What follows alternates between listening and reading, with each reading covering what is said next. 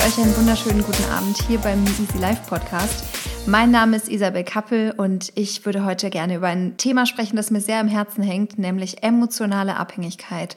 Sich frei machen aus emotionaler Abhängigkeit. Ein wahnsinnig spannendes Thema, das sehr, sehr viele Facetten hat und ähm, das gehen wir heute an. Viel Spaß damit. Ja, wer kennt es nicht? Jeder Mensch hat wahrscheinlich die ein oder andere emotionale Abhängigkeit, die in seinem Leben eingeht und die einem mehr oder weniger bewusst ist. Meistens wird sie einem bewusst, wenn sie wirklich einen großen Teil unseres Lebens erfasst. Ein Beispiel, es gibt, ähm, das ging mir zum Beispiel so, ich habe irgendwann nach einer sehr schmerzhaften Trennung in meinem Leben vor einigen Jahren einfach in dieses Vakuum, das entstanden war durch die fehlende Partnerschaft, einfach meinen Job reingepackt und ich bin darin natürlich die ersten Monate sehr aufgegangen, weil ich hatte viel Muße und Zeit und hatte da wahnsinnig viel Energie. Aber nach mehreren Monaten habe ich einfach gemerkt, dass ich den Job wirklich zum Leben brauche und ich einfach wahnsinnig abhängig davon bin, dass mir jemand die Anerkennung in diesem Job gibt und ich äh, sie mir selbst nicht geben kann. Ein anderes Beispiel ist, in verschiedenen Konstellationen in meinem Bekannten- und Freundeskreis oder auch im erweiterten ähm, Coaching-Klientenbereich sehe ich immer wieder Menschen, die in eine Beziehung gehen, weil sie unterbewusst oder unbewusst versuchen, eine Leere in sich zu stopfen mit einem Partner. Und ähm, das ist, denke ich, so das bekannteste Beispiel von emotionaler Abhängigkeit. Deswegen würde ich auf das auch noch mal ganz speziell genau eingeben. Aber das hat mich dazu veranlasst, nachdem ich das immer wieder sehe und es mich selbst quasi in einem anderen Bereich auch sehr betrifft, dieses Thema emotionale Abhängigkeit nochmal anzugehen. Und ich habe dazu einen sehr, sehr inspirierenden Podcast gehört von einer bekannten Coachin, die heißt Sarah Desai. Ich verlinke den, den Podcast auch gerne in der Infobox. Auf alle Fälle hat mich das dazu so inspiriert, dieses Bild von, vom vollen und leeren Glas mit euch zu teilen. Also wir stellen uns vor, wir haben ein Glas und in dieses Glas schütten wir all das hinein, Selbstliebe, Selbstwert, Selbstanerkennung, all das, was uns quasi in Fülle leben lässt. Und gehen wir mal davon aus, wir haben jetzt die Hälfte von diesem Glas mit uns selbst gefüllt. Und diese Fülle, die lässt noch ganz schön viel Platz nach oben. Und das System oder unsere Idee vom Menschsein ist, dass wir mit einem vollen Glas durchs Leben laufen, das 100% gefüllt ist. Und deswegen fehlt uns noch ein bisschen was, nämlich die anderen 50 Prozent. Und in diesen Mangel, nämlich das Fehlen von Fülle, schütten jetzt die verschiedensten Menschen einfach aufgrund ihrer Prägung oder ihrer, ihres Lebens, ihrer Ideen, ihrer Erfahrungen unterschiedliche Dinge hinein. Gehen wir mal davon aus, jemand lernt jemanden kennen, verliebt sich und nach kurzer Zeit braucht er diesen Menschen. Er braucht ihn. Dann hat er diese 50 Prozent im Mangel mit diesem Partner und dieser Partnerschaft aufgefüllt. Und er gerät in eine emotionale Abhängigkeit. Und was passiert dann? Wir wissen, die Fülle ist ungefähr die Hälfte von diesem Glas ist voll, aber die andere, die versuchen wir eben durch Außen, durch äußere Dinge zu stopfen. Was passiert jetzt mit diesem Menschen? Der merkt natürlich irgendwann, mh, okay, wenn ich gerade im Streit bin mit diesem Menschen oder wenn er nicht in meiner unmittelbaren Nähe ist oder wenn ich merke, ich habe ich kann nicht für ihn entscheiden oder für sie entscheiden. Sie hat ihren eigenen Willen und ähm, sie ist außerhalb oder er ist außerhalb meines Einflussbereichs, dann bekommen die meisten Menschen Angst und sie versuchen dann durch verschiedene Aktionen von Festhalten oder Streit oder Reaktionen diesen Menschen an sich zu binden. Und was dann passiert ist, sie gehen eigentlich mit ihrem eigenen Selbstwert noch ein paar Prozente runter, vielleicht 45 auf 42 Prozent.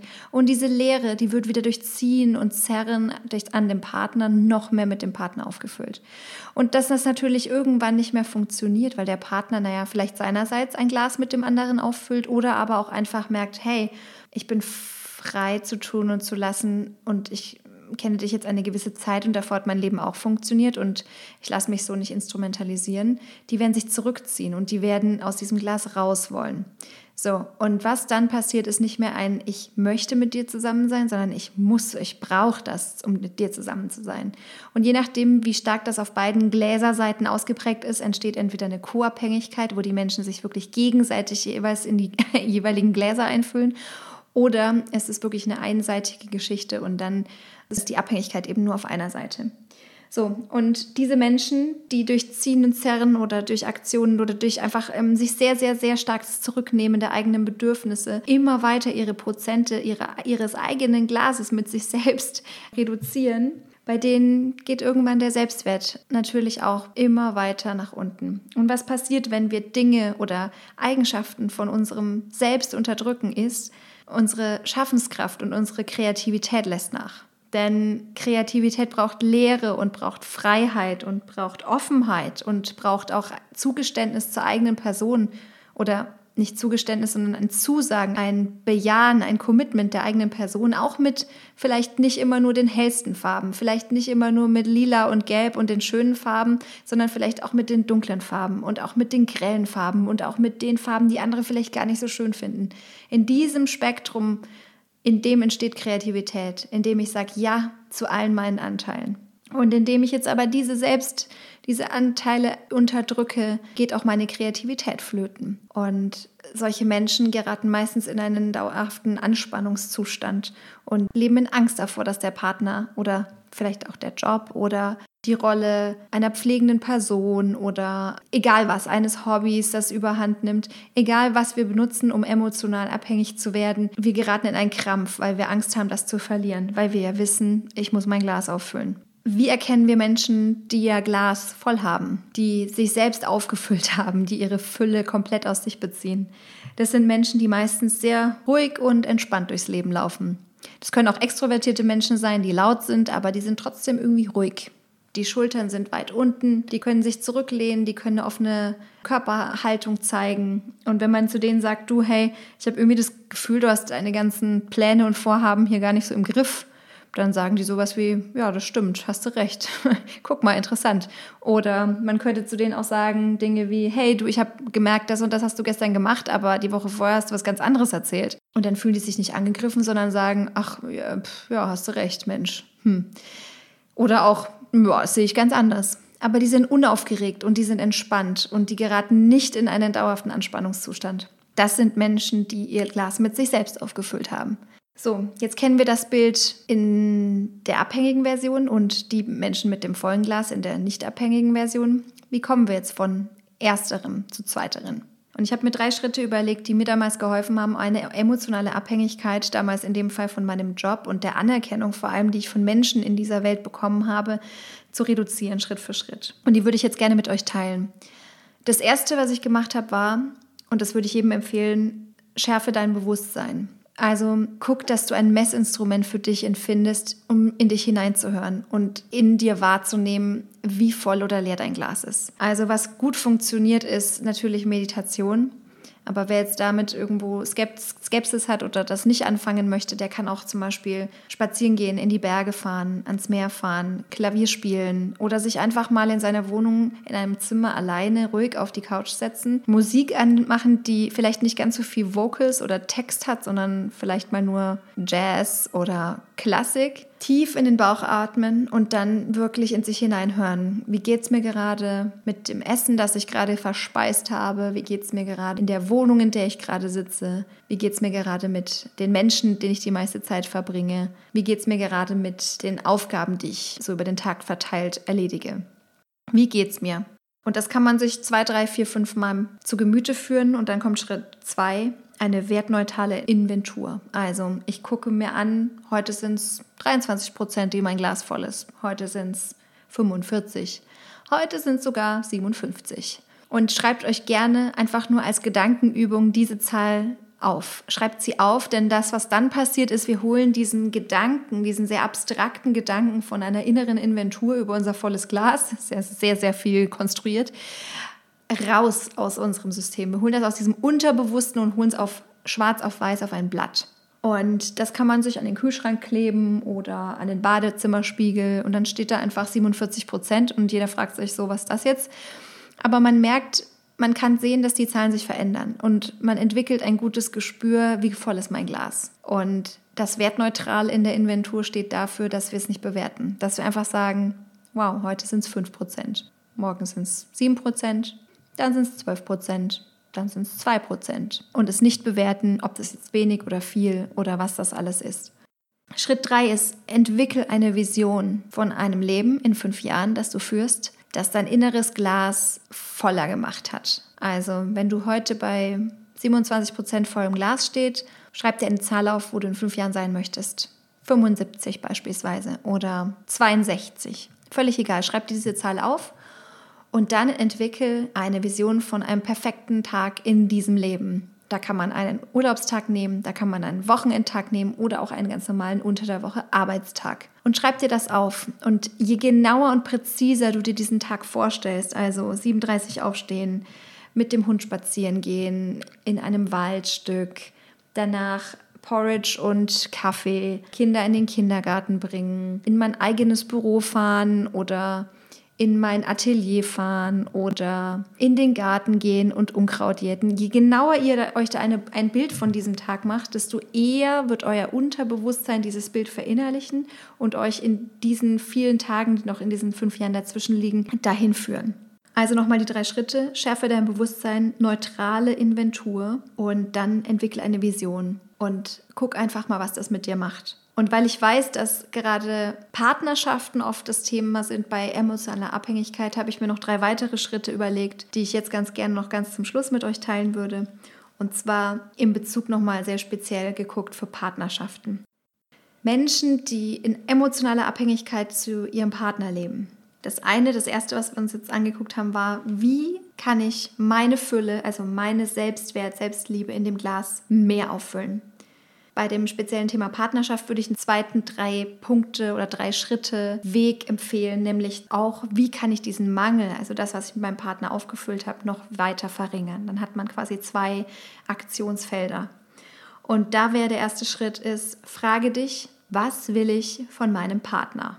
Ich sage es nochmal, was will ich von meinem Partner? Was möchte ich von dem? Denn, und jetzt kommt die harte Wahrheit, das, was da als Antwort hochpoppt, also Zuwendung, Wahrnehmung, gesehen werden, gehört werden, finanzielle Sicherheit, beschützt werden, Zärtlichkeit, Körperlichkeit, einen Gesprächspartner, der sich interessiert, ein Mensch, der mich beschützt und so weiter. All das, was da kommt, Zeit, Muse, Liebe, all das, das sind Bedürfnisse zum einen des erwachsenen Menschen, der wir heute sind, aber vor allem in den Teilen, wo wir den Partner eben in dieses Glas füllen, Bedürfnisse des kleinen Kindes in uns, das wir waren, als wir noch abhängig waren von der Liebe unserer Eltern, also vor unserem sechsten Lebensjahr. Und weil auch Eltern Menschen sind, wird bei jedem von uns irgendwann einmal ein solches Bedürfnis ungestillt geblieben sein. Aus welchem Grund auch immer. Das ist an der Stelle völlig egal. Und weil das so ist, hat dieses unter sechsjährige Kind diesen Mangel entwickelt. Und in diesen Mangel können wir heute nur andere Personen oder den Job oder was auch immer reinfüllen. Und was jetzt passiert ist, in dieses Bedürfnis, das der kindliche Anteil in uns hat, den versuchen wir vor allem mit Beziehungen wieder aufzufüllen, vor allem mit Menschen, die uns möglichst nahe sind. Und das ist halt nun mal der Partner meistens. Für die meisten ist der Partner der engste, engste Bezugsperson im Erwachsenenleben. Und deswegen kommt der zweite Schritt. Frage dich, gebe ich oder kann ich mir das selbst geben, was ich da gerade von meinem Partner haben möchte? Also, wir waren wieder bei Zeit, Liebe, Zärtlichkeit, Sicherheit und so weiter. Also ein Beispiel, Zärtlichkeit. Ich wünsche mir, dass mein Partner sich zärtlich zu mir wendet. Also da ist eine körperliche Komponente drin. Das heißt, da geht es um Umarmung, da geht es um Hautkontakt. Und da hatte ich schon mal in der Folge zu Bewusstsein schärfen gesagt, ein heißes Bad kann gut tun, wenn man körperlichen Mangel hat nach Nähe. Vielleicht besorgt euch ein schönes Massageöl und ähm, cremt euch besonders achtsam ein selbst.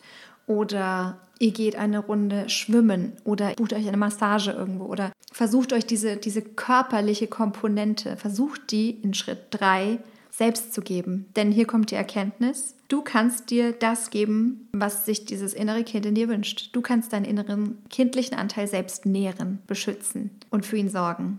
Und wenn du das anfängst, also nochmal Schritt eins, was will ich von meinem Partner?